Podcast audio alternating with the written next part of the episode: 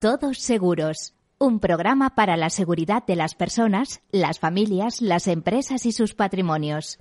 Un programa patrocinado por Mafre, la aseguradora global de confianza.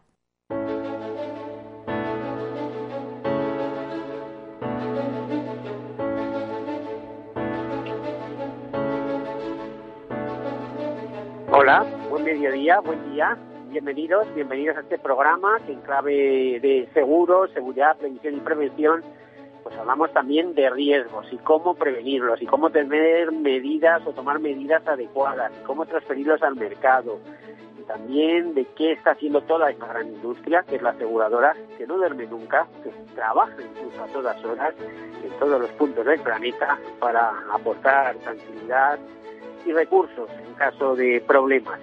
Bueno, pues eh, este, como les decía, es el programa en el cual eh, gestionamos los riesgos o, contemplamos cómo hacerlos mediante ese proceso de gestión de riesgos que pasa precisamente por su identificación, análisis, cuantificación, financiación en su caso y transferencia al mercado. No siempre lo transferimos al mercado, a veces preferimos quedarnos nosotros en esa fórmula que es autoseguro.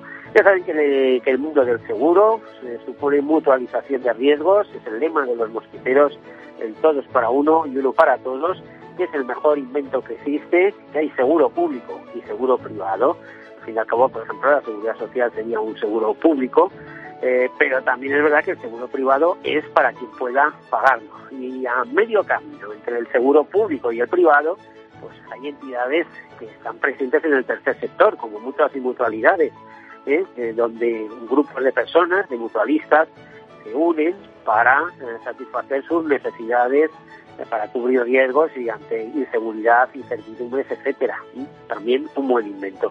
Bueno, pues todo esto es el mundo del seguro y sobre él vamos a hablar con Juan Manuel Blanco, el director editorial de IDESE, que ya nos acompaña para hacer un repaso de las principales noticias, de las principales novedades que hemos tenido en los últimos días. Juan Manuel Blanco, buen día. Hola Miguel, buenos días. Encantado de estar una vez más contigo y con todos tus oyentes. Bueno, que sepas que aparte de que seamos buenos amigos, que hayamos hecho la mili, como aquel que dice, en Inese durante muchos años juntos, etcétera, etcétera, eh, también eh, hay que destacar que Inese, como empresa constituida eh, heredera del Club Ejecutivo de Seguros y además la que conserva tradiciones como una actualidad aseguradora centenaria, etcétera, etcétera, es además hoy en día, aparte de una empresa muy moderna, una referencia única en el tema de eh, seguros y de internacional. Es, es así, ¿no? Vaya, pues sí, muchas gracias. Efectivamente, nosotros tenemos eh, medios informativos tanto en España como dirigidos a América Latina y además desarrollamos actos, eventos y formación dirigido tanto a nuestro país como a, todo el, ámbito de interés del, seguro español. Bueno, eh, si nos centramos en lo que nos interesa, ¿cómo ves, cómo has visto estos últimos días desde la semana pasada?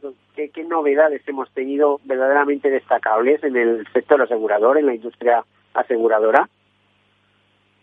Bueno, yo creo que, hay varios ejes eh, informativos. ¿no? Por una parte está el anuncio por parte de la gran mayoría de las entidades que están preparando los planes de regreso de, su personal y de su actividad a, lo que vienen haciendo habitualmente, a tanto en lo que se refiere a sus sedes centrales como en sus oficinas y por otra parte los eh, resultados que se han ido conociendo del primer trimestre del año que bueno desde UNESPA yo creo que se lanzan con luces y sombras y yo creo que van un poco en la línea de los que se han ido registrando en los últimos ejercicios durante los tres primeros meses de cada año. Bueno, parece ser que el primer trimestre muy mal no va a ser, no pilla de lleno las actuales circunstancias, probablemente sea peor el segundo, ¿no? Efectivamente, eso, es lo que anticipa UNESPA, que prevé un segundo trimestre del año donde empezará a verse ya los efectos del COVID-19.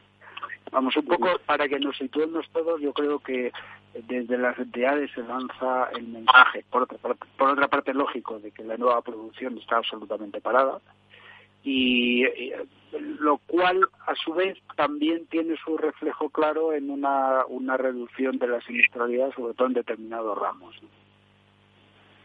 Pues en determinados ramos, lógico, porque si no se vende un vehículo, pues difícilmente vas a hacer nueva producción de automóviles y además están parados, ¿no? Eh, este tipo de cosas.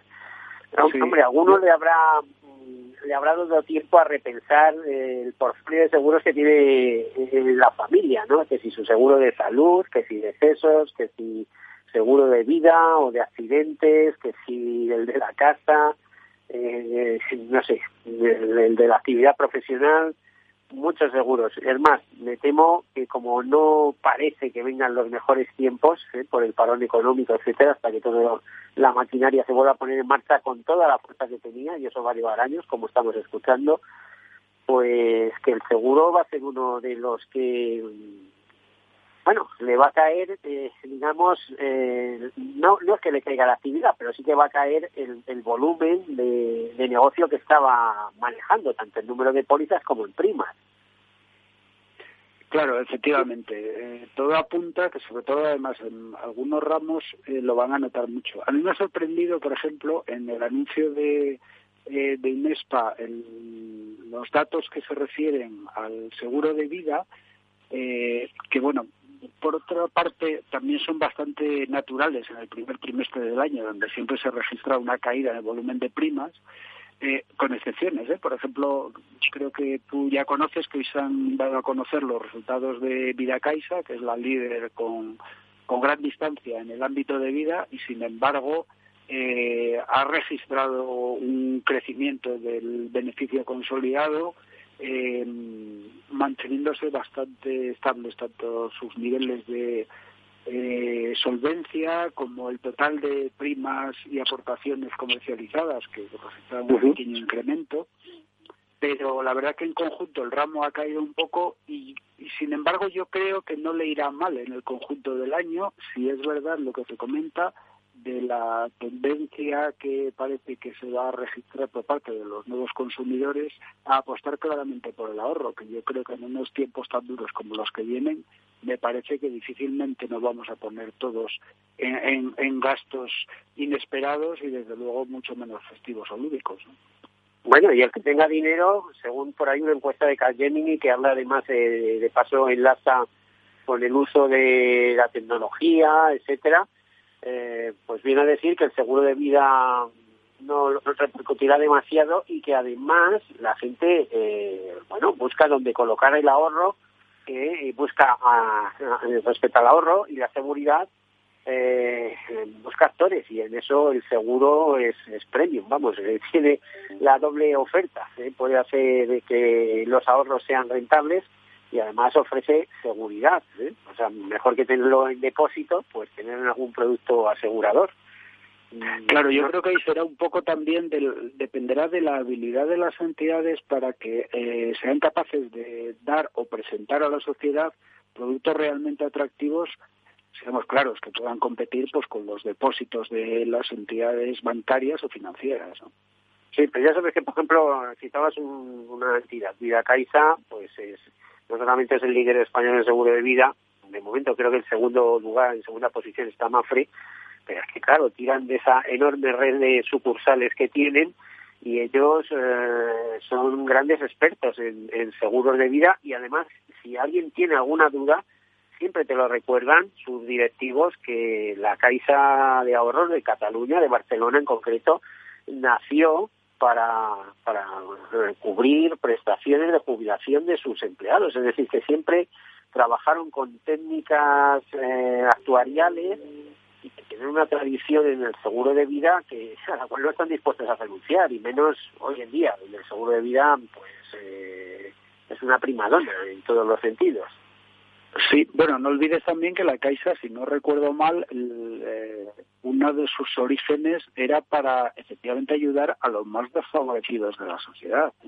Pues no, me extraña en absoluto la, la, acción tan fuerte que tiene, por ejemplo, a través de su fundación, por ejemplo. Pero fíjate que se llamaba Caixa para la vejez y, y vamos, y caja de pensiones para la vejez, etcétera. Es decir, ellos eh, nacieron pensando en cubrir prestaciones y pensiones para sus eh, eh, para sus eh, socios, para sus eh, clientes, ¿no? entonces, quiere decir que les une una tradición, o sea, además de la tradición bancaria, pues les une, o sea, la verdad es que es una cosa un poco híbrida, un poco especial, ya ves tú que una buena parte de sus beneficios nace de ahí, y bueno, ¿qué vamos a hablar de la Caixa? Si sabemos que tiene eh, yo creo que es la fundación más potente de Europa y me parece que es la segunda del mundo, o alguna que está entre las cinco primeras del mundo, por la cantidad de recursos que destinan, que sobrepasan, si mal no recuerdo, los 450 millones de euros este año. O sea que no, hay, ninguna fundación, eh, por lo menos en España, que, pueda que destine esa cantidad de, recursos económicos ¿no? a fines sociales. Bueno, ¿qué más noticias tenemos? ¿Qué más eh, novedades hay? Por cierto, si quieres reflexionar sobre este tema, adelante, pero ¿tú qué más eh, destacarías? Mira, yo, yo destacaría, por ejemplo, el anuncio por parte de Bruselas eh, de conceder la autorización definitiva para la compra de Caser por parte del Betia, que, que se conoció ayer. Eh, recordemos que en principio la idea que ha anunciado el Betia es que Caser se mantiene como grupo independiente. No olvidemos que estamos hablando del décimo grupo asegurador del mercado español, con, eh, de acuerdo a las últimas cifras. Eh, luego yo creo que es también eh, bastante interesante en línea con lo que tú acabas de comentar de ayuda de, de la Caixa, en este caso a otra parte bastante importante del, del colectivo, que son los corredores y los mediadores de seguros, de todas las pautas que están siguiendo gran parte de las entidades aseguradoras eh, con continuas reuniones eh, y encuentros de colaboración para ver un poco la viabilidad de eh, corredores y de mediadores en general que ellos sí que están notando muchísimo el impacto de la crisis porque no olvidemos que claro con la producción para cero eh, salvo lo que es el mantenimiento de cartera, hay muchísimos corredores que tienen una muy difícil situación. Y la verdad que las aseguradoras en ese sentido están, eh, por lo menos, comprometiéndose a prestar toda su ayuda para salir de, esta difícil situación. ¿no? No, y las perspectivas de mantenimiento de cartera no son buenas, tampoco. No, te decía que... como haya que reducir gastos, eh, las familias le van a tener que dar una vuelta a todo el presupuesto familiar y las empresas, claro. las también. Sí, sí, sí, sí, por supuesto. Eh, en, la, en las reuniones, por cosas que se han conocido, mm, al final es un eh, ten con ten, yo creo que de todos, ¿no? Porque eh, hay bastantes aseguradoras que les han trasladado a los corredores su predisposición a ayudar a los clientes, que al final son los asegurados finales, en, la forma, por ejemplo, de aplazamientos en el pago de primas, de productos vinculados, por ejemplo, a la protección del negocio, dirigidos a, a las pymes, o sistemas de, de activación en remoto de, de, determinadas cuestiones, le hace, por ejemplo, el tema de peritación de siniestros y demás. Al final, ten en cuenta que es que estamos hablando que o ponemos todos de nuestra parte o lo tenemos todos francamente difícil. Por cierto que otro colectivo que también lo está pasando mal y así lo hacen saber son los peritos de seguros, ¿no? Las peritaciones han caído muchísimo. Pues mira, se habla de que en algunos eh, tipos de peritaciones entre un 80 y un 95%, lo cual es una Por ejemplo, automóviles o, como cuáles, por ejemplo. Bueno, si no hay actividad, pues puedes mediar, claro. ¿no? Eh, claro, efectivamente. Te puedes imaginar que todo lo que se refiere, si no hay desplazamientos, pues todas las peritaciones de vehículos es que están en mínimos. Pero no digamos nada con las industrias paradas, todo lo que se refiere a peritaciones de siniestros en pymes. Pues claro, menos actividad es eh, eh, menos siniestralidad y por lo tanto, pues los balances de las aseguradoras en ese sentido se equilibran. Pero los profesionales que hay por medio, pues ya no tanto, ya ahí, ahí entran entran ciertos colectivos entran en problemas efectivamente. Oye qué me cuentas de la, la transposición de la bueno de la directiva de la de la ley de mediación que todos estábamos esperando, ¿eh? que se aprobó por Real Decreto de manera urgente y, después iba a, convertirse en ley, pero me parece que hay algún problema, ¿no? Bueno, eh, se han presentado pero muchísimas enmiendas, creo que aproximadamente unas ciento veintitantas enmiendas, y todo apunta a que tal y como están las cosas en estos momentos, me temo que hasta 2021 no tendremos transposición de la IBD al mercado español. Eh, y eso sí es prioridad en ese momento, porque está el patio que nos podemos esperar de todo. Sí, sí, la verdad que es una de las prioridades, pero Miguel, la situación es la que es y, y me temo que tal y como están los temas, eh, hasta el año que viene no tendremos esta ley en, en vigor en el mercado español. Si me permites, eh, bien es cierto que gran parte de los deberes que marca la ley ya se han empezado a hacer por el mercado asegurador español, tanto lo que se refiere a las entidades como a los propios implicados directamente, que son los corredores, corredurías y los demás eh, colectivos del ámbito de la mediación. ¿eh? Bueno, ¿qué más temas? ¿Me, me, me permite dos cosillas? Han, empezado ya a surgir eh, algunas eh, pólizas muy específicas en lo que se refiere a asistencia en viaje. De hecho, ayer, por ejemplo, se anunció ya el lanzamiento de una dirigida para viajes nacionales y, ojo, escapadas de un día al extranjero, y estamos hablando, lógicamente, de sitios cercanos, Portugal, Francia, Andorra, eh, que yo creo que marca un poco las pautas, me temo, del verano que nos espera a todos. Eh, obviamente sin el planteamiento de, viajes al, al extrangero y, y con eh, desplazamientos y con estancias más bien cortitas. ¿no?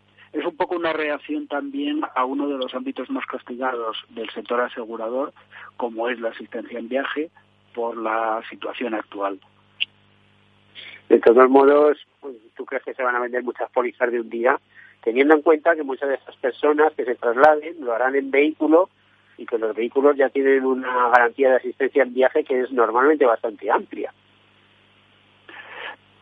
Pero yo creo que o hay adaptación o seguramente si tú sabes ofrecerlo eh, que incluye tanto eh, cobertura legal como cobertura médica con la que está cayendo por eh, primas muy reducidas ¿Tú crees que más de uno, más de dos y más de varios cientos de miles no se pensarán, hombre, por este poco más, por si acaso? No sé, al, al final es un follón acumular seguros eh, por otro lado, ya te diría que te digo yo, eh, informo también a, nuestros oyentes que estoy deseando ver cuál es el resumen de ese estudio anual que Europa Asistán eh, carga sobre las vacaciones de los europeos, porque será muy sustancioso ver lo que eh, cómo se altera todo en, este año. Que un informe que tiene que estar al caer si es que este año se ha efectuado, se lleva adelante. Eh, Juan Manuel, nos queda menos de un minuto. ¿Alguna cosa destacable? Me, permite llamar la atención sobre un artículo que escribió el consejero delegado de DKV, Josep Santacreu, este fin de semana. En, ¿Se puede citar el medio? Sí, sí, en el país negocios. en el país, en el país negocios, con una muy inteligente reflexión tanto de lo que está ocurriendo con el COVID-19 como con el cambio climático, enlazando ambos conceptos y yo creo que merece la pena dedicar los cinco, seis o ocho minutos que pueda llevar su lectura, porque la verdad es un punto de vista diferente, pero que a lo mejor no está para nada equivocado. No está nada equivocado. Y le falta también incidir en la crisis social que se solapa entre el tema, la crisis sanitaria y la crisis climática. Ahí queda la crisis económica y social que también condiciona. Juan Manuel Blanco, director editorial de Inés, muchísimas gracias por estar una semana más con nosotros. Un placer, Miguel. Que tengáis Venga, un buen día, hasta... tanto tú como todos los oyentes. Venga, gracias. Eh, hasta la próxima semana. Hacemos una breve pausa, enseguida continuamos. thank you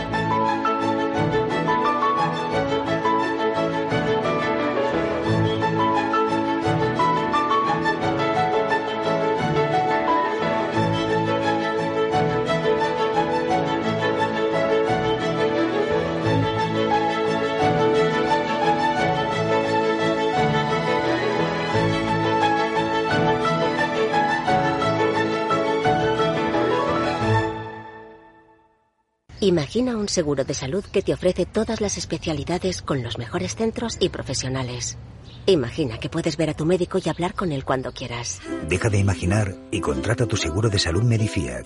Con una nueva app móvil de videoconsultas médicas. Infórmate sobre Medifiac con tu mediador o en fiac.es. Fiac Seguros. Descomplícate. Mi marido se rompió el brazo, tuve que volver de Mozambique para encargarme de los niños y para colmo se nos rompió la luna del coche. Hasta los héroes de verdad necesitan ayuda. Por eso con tu seguro de coche en Mafre tienes centros de servicio exclusivos. Contrátalo ahora y ahorra hasta un 40%.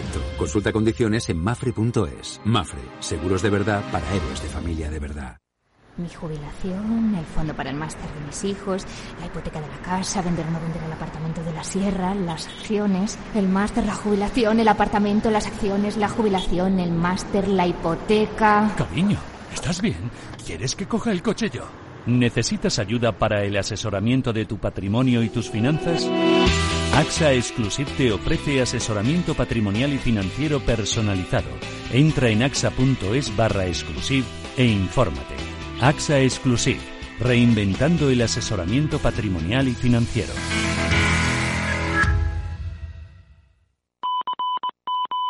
Desde Renta 4 Banco queremos hacer un llamamiento a todos los inversores. Independientemente de la entidad en la que tengas tu patrimonio, nos comprometemos sin ningún coste a realizar un diagnóstico experto de tu situación. No pretendemos tener ninguna receta mágica, pero como banco especializado en inversión, sabemos muy bien que tener la información correcta ayuda a tomar las mejores decisiones. Llámanos al 902 15 30 20 o a cualquiera de nuestras oficinas y solicita hoy el diagnóstico de tus inversiones. Renta 4 Banco, tu banco especialista en inversión.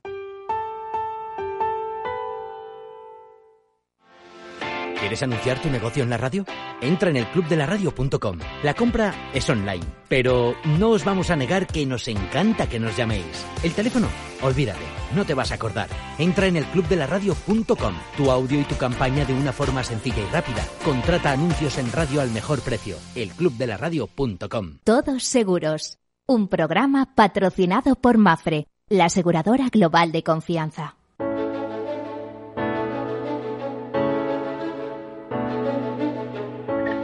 Bueno, pues aquí continuamos, continuamos con nuestro programa de seguros. Hemos hecho un pequeño repaso de la actualidad con Juan Manuel Blanco, director editorial de INESE, del Instituto de Estudios Financieros y de Seguros.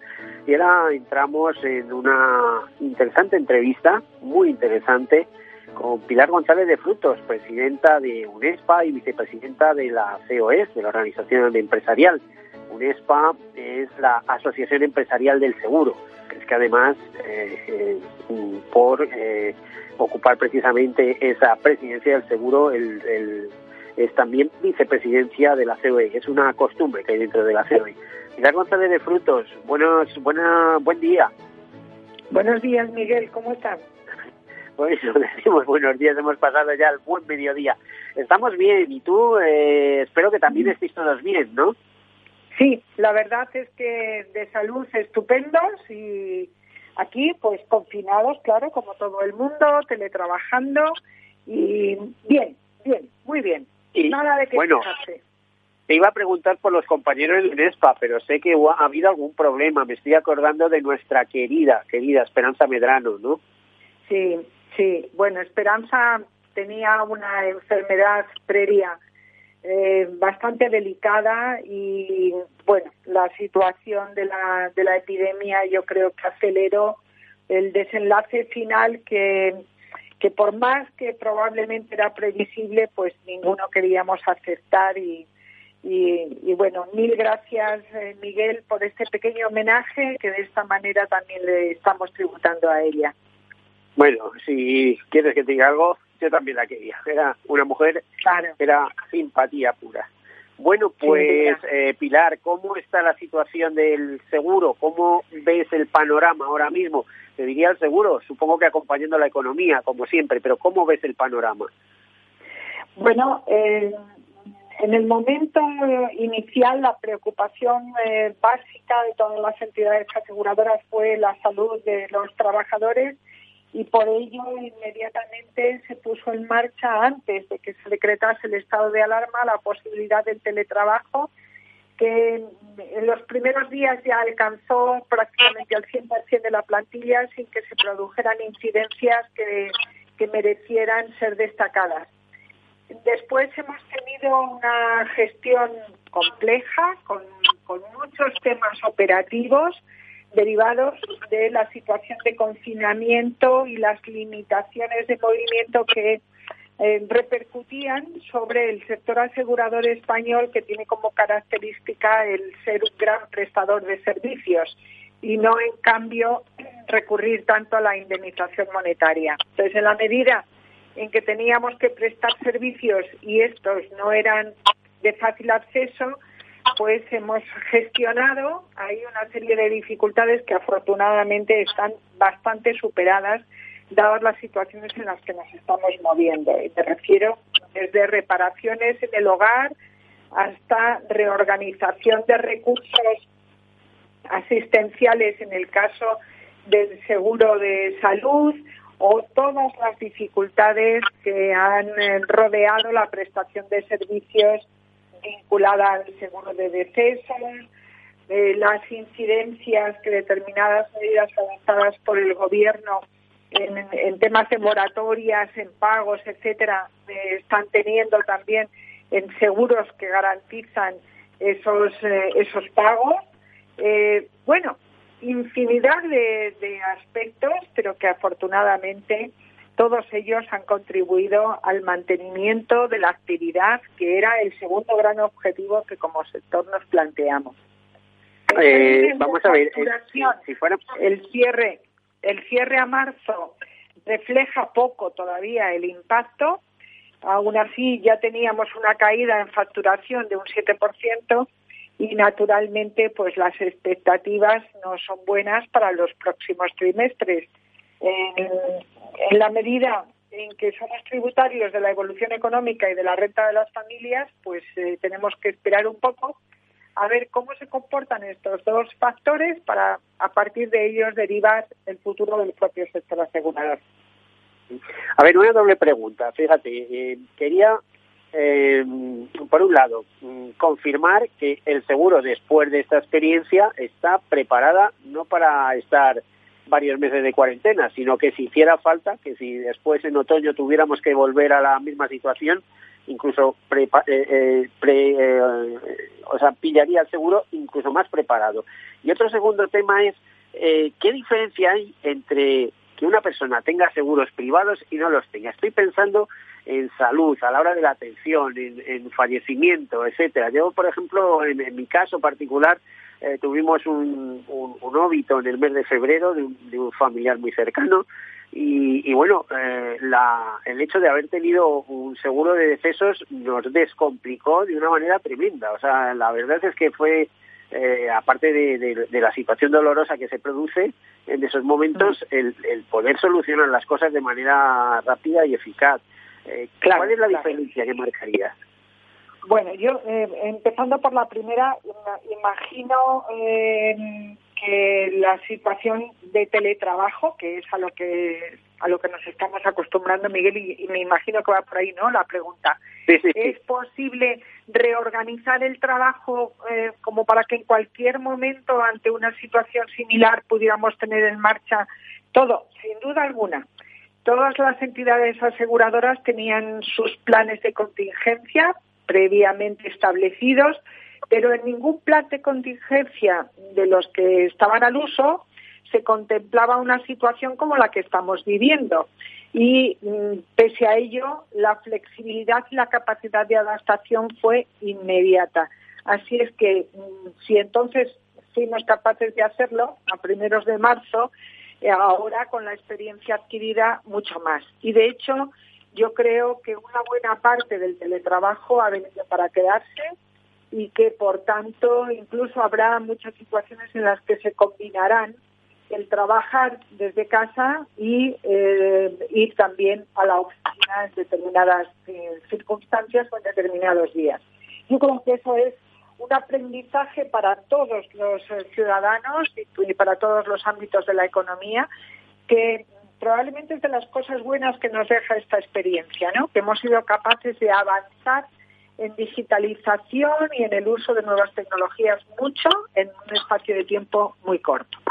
El otro tema es esencial la diferencia entre estar asegurado y no estar asegurado es que marca, marca la noche y el día. En todos los, eh, en todos los ramos y en todos los riesgos que podamos imaginarnos. Pero hay algunos que por, ser más cercanos a nuestra vida personal, a nuestras familias, pues es probablemente mucho más fácil de comprobar, ¿no? Estamos todos confinados en nuestros domicilios y además hemos incluso transformado una parte de nuestros domicilios en nuestras oficinas. El que en esta situación se produzca cualquier incidencia en el hogar es un problema. Habitualmente es una incomodidad, ¿no? Si tengamos algo en casa que no funcione, pero en una situación como esta es todavía mucho más grave. Bueno, pues tener una compañía de seguros que va a ser la que se ocupe de solucionarnos el problema, de poder poner a nuestra disposición profesionales que hoy no es tan fácil de localizar, que esos profesionales vengan con plena garantía de eh, protección frente al contagio, que además se trate de profesionales cuya calidad de la reparación queda garantizada.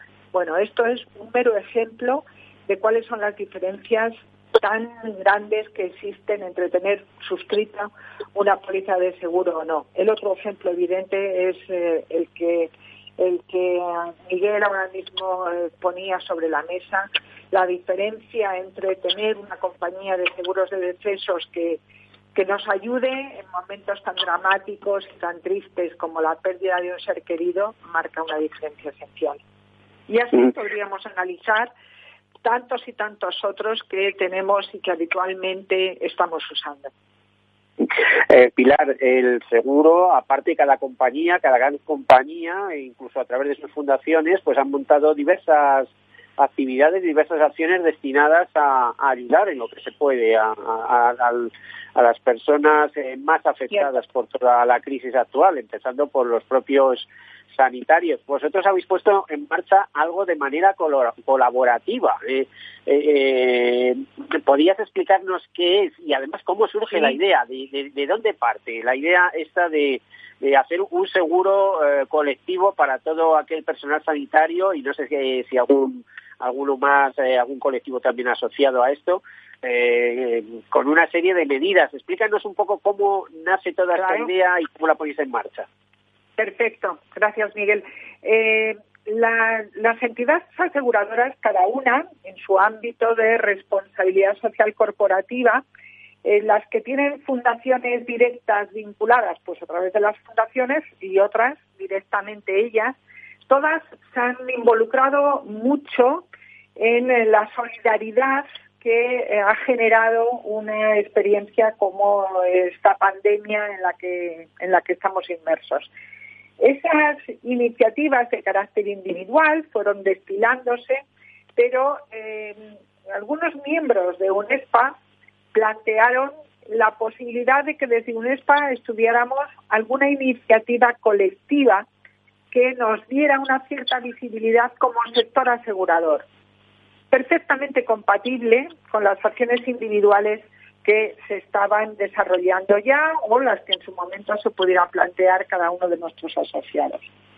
Pensando en esto, en algo que fuese complementario y algo que nos pudiera identificar como sector asegurador, pues naturalmente nos planteamos algo vinculado al seguro.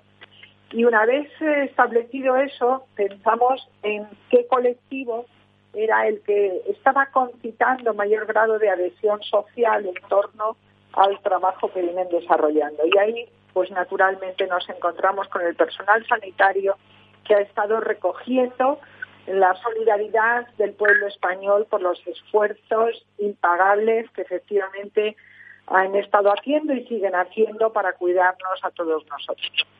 De esa manera, pues empezamos a pensar en un seguro colectivo de vida que amparase al personal sanitario que está en atención directa a las víctimas del coronavirus.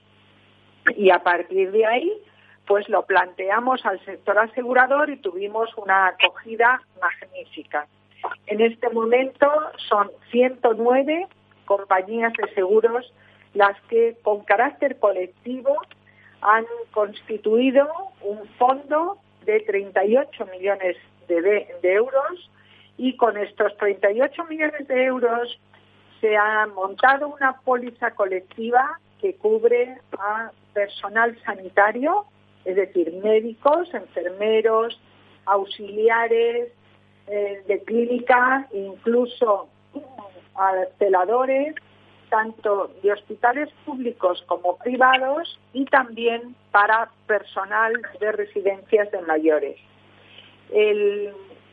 Tiene coberturas para caso de muerte y un subsidio para hospitalización de estos mismos profesionales cuando ellos han sido también contagiados. El, el capital para caso de muerte es de 30.000 euros y el subsidio diario es de 100 euros para hospitalizaciones superiores a tres días y para un máximo de 14 días. Y tiene vigencia desde el pasado 14 de marzo, día que se declara el estado de alarma, hasta el próximo 13 de septiembre. Esto significa que todo el personal que ya ha sufrido estos daños, tristemente han fallecido o han sido hospitalizados porque han estado contagiados, todos ellos tendrán indemnización con cargo a esta póliza que comenzará a ser ya efectiva, es decir, a poder recoger las solicitudes de indemnización a partir del próximo lunes 18 de mayo, eh, que ya tendremos a disposición de todo el mundo la información necesaria sobre lugares de reclamación, direcciones, donde poder encontrar más información. Todo ello va a estar disponible el próximo lunes. A partir en la web, imagino, se encontrará esa información, ¿no? En la web de UNESA vamos a tener esa información disponible y también tendremos algunos materiales adicionales, algún vídeo y alguna producción que haremos para redes sociales para poder divulgar esa, esa información con, con, mayor énfasis. Y el sector asegurador, bueno, pues encantado de pagar lo que tenga que pagar, ¿no? Ha sido su forma de colaborar. Naturalmente, naturalmente. Hemos contado con, eh, claro, claro está, con, con toda la seriedad de los cálculos técnicos que habitualmente utilizamos y hemos eh, utilizado las referencias de los porcentajes de contagio y de letalidad que se habían sufrido en países que llevaban la epidemia más avanzada que nosotros. Hemos tomado, por tanto, referencias de datos de China, datos también de Italia y, muy importante, hemos contado con una gran colaboración por parte del Ministerio de Sanidad que nos ha ayudado, primero, a identificar bien al colectivo asegurado y después a coordinar los documentos que desde las diferentes consejerías de Sanidad y Asuntos Sociales de las comunidades autónomas tendrán que proporcionarnos a la hora de tramitar las correspondientes indemnizaciones. En el supuesto, ojalá sea así, de que eh, llegado el final del periodo de cobertura nos sobrara dinero, ese dinero lo destinaremos a financiar o ayudar a cualquier proyecto de investigación sobre el coronavirus. Bueno, pues la verdad muy muy bien. En este personal, por ejemplo, también contempláis al, al personal de limpieza de los hospitales, que es muy importante y sin embargo a veces nos olvidamos de ellos. Pues es, es verdad, eh, Miguel, que, que ese colectivo es importantísimo. Como hay tantos y tantos otros colectivos a los que lamentablemente no hemos podido llegar porque los recursos son relativamente cortos y, hoy por hoy con el, con, el colectivo asegurado ya damos cobertura nada menos que a 700.000 personas. Lamentablemente el personal de limpieza lo hemos tenido que dejar fuera. Bueno, oye, eh, nos queda dos minutos no más de, de, programas, tenemos que pasar a publicidad. Sí me gustaría alguna última reflexión sobre cómo va, cómo va a ir el, sector asegurador en esta en estas circunstancias y qué esperamos. Bueno, eh, El sector asegurador es, como decía al, inicio, eh, tributario de cómo vaya la economía en general y de cómo vaya eh, las rentas de las familias. Yo creo que es más que evidente que con una caída tan brusca del PIB como la que ya hemos sufrido y con las previsiones que tenemos de, de, todo el mundo en nuestro entorno, pues naturalmente el sector asegurador va a sufrir y va a sufrir bastantes recortes en su facturación, lo mismo que también va a subir, va a sufrir fuertes incrementos de siniestralidad, sobre todo en algunas coberturas muy muy específicas. El sector asegurador entra en esta crisis con un nivel de solvencia bastante considerable y por tanto estoy convencida de que lo vamos a superar, a gestionar y a superar como hemos hecho en ocasiones anteriores, intentando dar el mejor servicio a nuestros clientes y continuar haciendo lo que tenemos que hacer, que es asumir riesgos y gestionarles. En ese ámbito, el sector asegurador está haciendo también todo lo posible para adaptarse a las nuevas circunstancias en que los clientes, los asegurados, se sitúan. Y así la mayor parte de las entidades tiene puesto en marcha ya programas para facilitar el pago de las primas futuras mediante fraccionamientos o aplazamientos de las mismas, cada uno Pilar, ya no tenemos que dejar, se nos acaba el tiempo. Eh, Pilar, muchísimas gracias. Pilar González de Frutos. Luego, Perdona, Pilar, es que se nos acaba el tiempo, tenemos que marcharnos. Pilar González de Frutos, presidenta de UNESPA, muchísimas gracias por estar aquí con nosotros y cuando acabe todo esto tendremos una más amplia entrevista ¿eh? para hablar de todas estas cosas. No tenemos que marcharnos, nos, obliga el tiempo, ya saben que la radio está hecho de tiempo, como la vida. Nos despedimos, eh, como siempre, pues eh, con nuestro lema. Sean seguros, por favor.